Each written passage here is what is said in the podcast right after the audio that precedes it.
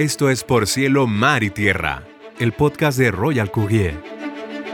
Cada nueva emisión platicaremos temas en torno a las importaciones y exportaciones, tratados comerciales, comercio exterior y mucho más. Por Cielo, Mar y Tierra es el podcast de Royal Courier. Bienvenidos. Hola a todos, bienvenidos una vez más a esto que es Por Cielo, Mar y Tierra de Royal Courier. Mi nombre es Reina Lerma y el día de hoy venimos a hablar de un acontecimiento sumamente importante que ha pasado el mes pasado, vaya la redundancia.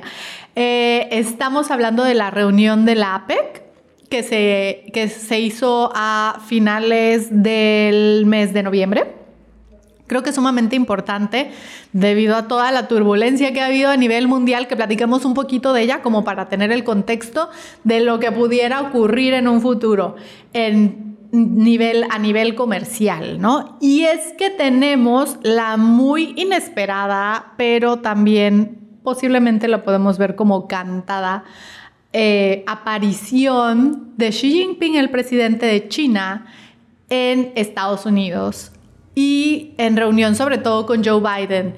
Tenemos que anteriormente em, la postura de Estados Unidos para con China ha sido un tema como un poco uh, bittersweet, le vamos a llamar como agridulcito, porque Estados Unidos ha tratado de mantener a China al margen y si posible sacarlo del juego varias veces ya, porque las cosas son como son, oigan, hay que decirlo. Y...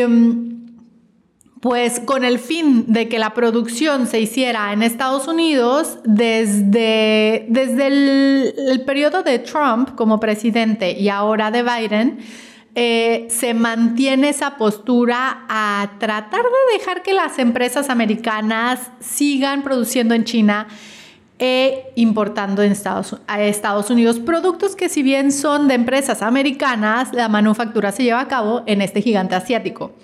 Em, Reina, pero como eso es contundente para nosotros normal, comunes y corrientes seres humanos de este planeta. Pues bueno, tenemos que en Estados Unidos para los americanos resulta muchísimo más caro que los productos se produzcan ahí, ahí mismo. Pero dices, esto no tiene sentido. O sea, estamos hablando de que se van a ahorrar fletes de importación, se van a ahorrar varias cosas que vienen eh, pues envueltas en esto, ¿no? Estamos hablando de importar producto de Medio Oriente a Estados Unidos. Y es que sí, mientras eso es un hecho, nos ahorramos fletes, nos ahorramos tiempos de pronto, de pronto, y nos ahorramos cuestiones como los seguros.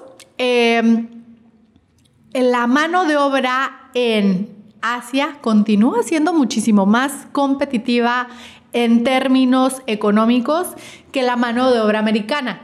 Si bien em, de pronto las reglas del juego no son las mismas en Asia que en Estados Unidos, la mano de obra viéndolo como una parte medular de la producción, de un proceso de producción, sigue siendo mucho más competitiva en este gigante asiático que en Estados Unidos. Em, que en Estados Unidos, por decirlo de alguna manera, realmente, ¿verdad? Pero lo vemos en todos los países, no sé dónde nos estén viendo, de dónde nos estén escuchando en esta ocasión, pero básicamente tenemos la misma réplica en todos los países. Acá en México, hay un efecto que va a ocurrir muy interesante, que es el del nearshoring, que si no lo han escuchado, les invito a que lo escuchen, porque ya lo hemos platicado anteriormente, está buenísimo y creo que es una gran razón por la que nos estamos volviendo atractivos, ¿no? En, este aspecto y para el tema comercial con Estados Unidos.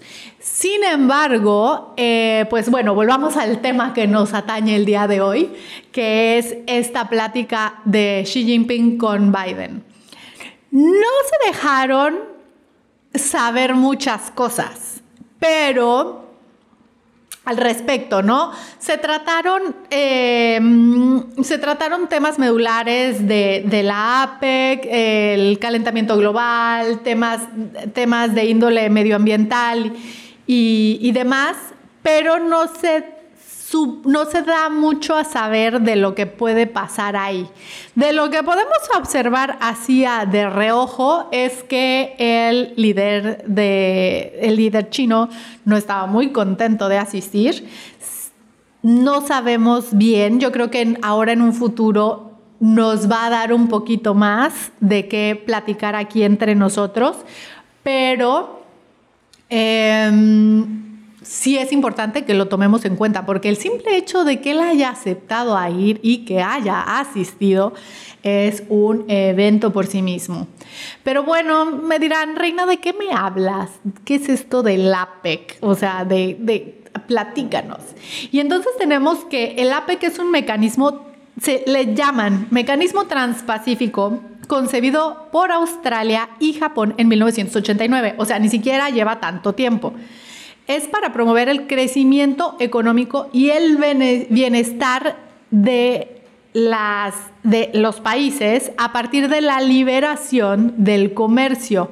Y esto es lo que nos, nos gusta mucho platicar acá, ¿no? Porque de pronto dices en la APEC, la APEC, la todo el mundo escucha las noticias, ah, la reunión de la APEC, ah, la reunión de esto, ah, la reunión del otro, la... Pero creo que este en específico es sumamente interesante porque son uniones voluntarias y son uniones muy, o sea, son, son, o sea, la reunión de voluntades de diferentes países, y ahorita vamos a, mencionar algunos, eh, porque estamos hablando de diferentes continentes. Eh, está muy interesante, ¿no? Entonces, bueno, volvamos. Es, es únicamente para promover crecimiento económico y el bienestar de los países a partir de la liberalización del comercio y la inversión en la región de Asia-Pacífico. Esto es donde agarra fuerza la cosa, ¿no? Opera sobre la base de compromisos. Entonces, los mismos países con sus voluntades hacen el compromiso ante los demás. O sea, no es que estén obligados, no es que sea una ley, no es que tengan que, sino que ellos voluntariamente hacen el compromiso, que para mí es lo más válido del mundo, porque nadie los está obligando. Entonces se me hace como hiper maduro, nivel comercial madurísimo, hacer este tipo de, tratados, bueno, de tratados no, de, mecanismos em, para ponerse de acuerdo en temas de comercio, de crecimiento y opera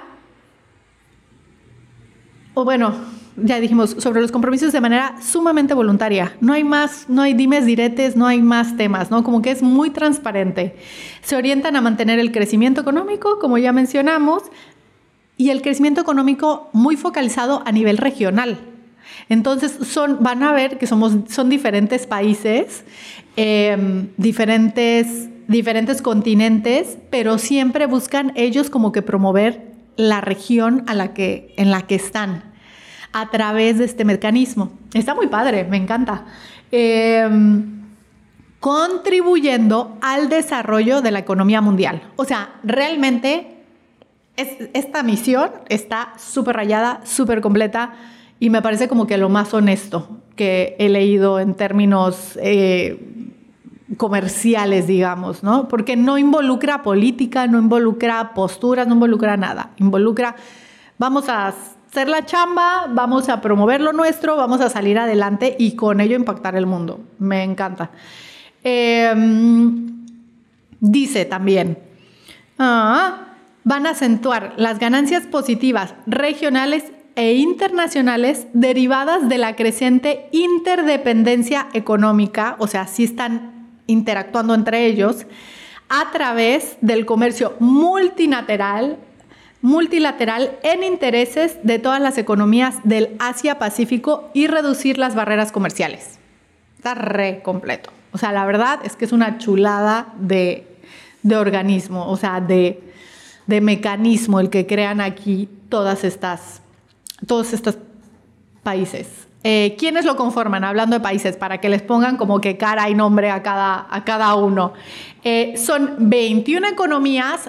Mm, ellos no les gusta decirles países porque no los ven como país per se, porque estamos tratando de dejar la política a un lado, pero sí los ven como economías. Son 21 economías miembros, al, al día de hoy. Australia, Brunei, Canadá, Corea, Chile, India, sí los estoy leyendo hoy porque no me los sé todos de memoria, China, Estados Unidos, Filipinas, Hong Kong, Indonesia, Japón, Malasia, México, gracias, Nueva Zelanda, Papúa Nueva Guinea, Perú, Rusia, Singapur, Taiwán, Tailandia y Vietnam. Entonces, esta, en esta ocasión específica, o sea, para que tengan una idea, todas estas economías reunidas conforman el 54% del PIB mundial, o sea, o sea, básicamente la mitad del PIB mundial. Básicamente la, el 50% del mundo está, en este, está interesado en este mecanismo, es miembro del mecanismo. Entonces, se me hace súper padre, súper fuerte, súper interesante. Claramente es Asia-Pacífico porque hay mucho Asia metido en él, pero estamos hablando de que Nueva Zelanda, Perú, Sudamérica, o sea, hay variedad, ¿no? Y creo que en, en mientras haya toda esta diversidad de países con el mismo fin, puede ser un arma poderosísima para lograr grandes avances en, en temas de comercio exterior y en crecimiento económico, por ende. Pero bueno, ¿no? Tenemos que la reunión de la que estábamos platicando se llevó a cabo el mes pasado. Y bueno, mientras sí tuvieron muchísimas conversaciones, que era lo que decíamos, muchos temas, em, mucho de todo, eh, la presentación, la, pues sí, la presentación del, líder chino en ella fue lo que causó mayor asombro. Eh, ¿Por qué? Porque al final del día, y si bien es, ahí podemos ver como que qué verdaderamente tan serio toman en cuenta el mecanismo, porque si no dirían, ay no, como que tenemos problemas políticos con Estados Unidos, no, no, no atenderíamos. Porque seamos honestos, no tendrían por qué atender. Sin embargo, como el beneficio es en temas económicos, pues entonces dicen, ah, la cosa ya cambia. Entonces, si estoy interesada en crecer tanto comercial como económicamente, vamos a tener la voluntad de ir. Eso es lo padre de, de ser un tema de voluntades y no tanto de política, porque pues logran separar dos cosas que normalmente van muy unidas, ¿no? Que es como, es como nosotros lo platicamos acá y decimos, no, pues sí, pues esto de economía y esto de política y tratamos de separar la política de, la economía y del comercio, pero quieran que no, normalmente van sumamente entrelazadas. Entonces no crean que es tan fácil poderlas separar, pero aquí lo tratamos de hacer a como del lugar. Entonces, pues creo que para englobar todo este evento, em, para que tengan una idea, estamos hablando de que este mecanismo, hablando de englobar, engloba el 44% del comercio a nivel mundial. O sea, básicamente la mitad. Estamos a porcentajes, ¿qué será? 6% del comercio mundial. Yo creo que si y, estamos hablando de temas de voluntad, de temas realmente productivos.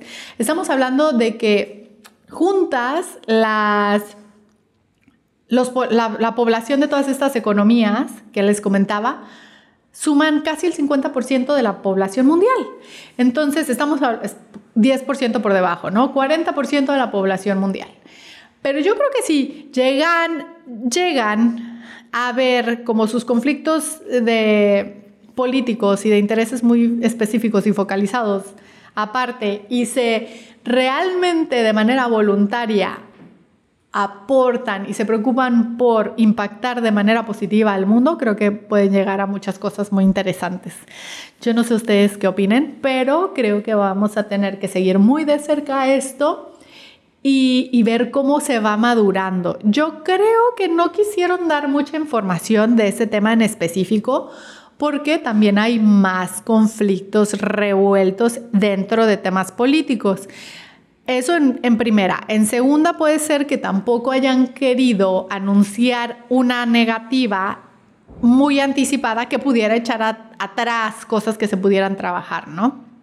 Entonces creo que esto si bien no hay mucha información pública, creo que sí podría ser una nota positiva para seguir aquí entre nos. Eh, el cómo se da esta relación comercial Estados Unidos-China. De pronto se pudiera mediar, de pronto se pudiera mediar, se pudieran llegar a cosas buenas para ambos países, hablando de que China pudiera empezar a hacer comercio, digamos, públicamente dentro de Estados Unidos y Estados Unidos bajarle a sus represalias para este país asiático. Yo creo que mientras esto se dé de mayor en mayor cantidad, o sea, se, se dé de manera más tangible y de manera más abierta, va a traer beneficios para ambos, ambos países y sobre todo para los consumidores de Estados Unidos por este lado, del lado occidental. Pero déjenme saber ustedes qué piensan. Yo creo que lo vamos a seguir en un futuro. De pronto podemos hacer una saga muy interesante de cómo va madurando el, el tema de las negociaciones comerciales. Pero por mientras los dejo. No, no nos no nos dejen de seguir ustedes a nosotros y nos vemos en la próxima. Mi nombre es Reina Lerma y esto es Por Cielo, Mar y Tierra. Es un gusto siempre venir a platicar con ustedes. Nos vemos para la próxima. Bye. Por Cielo, Mar y Tierra es el podcast de Royal Courier. Recuerda acompañarnos en cada nueva emisión. Nos escuchamos pronto.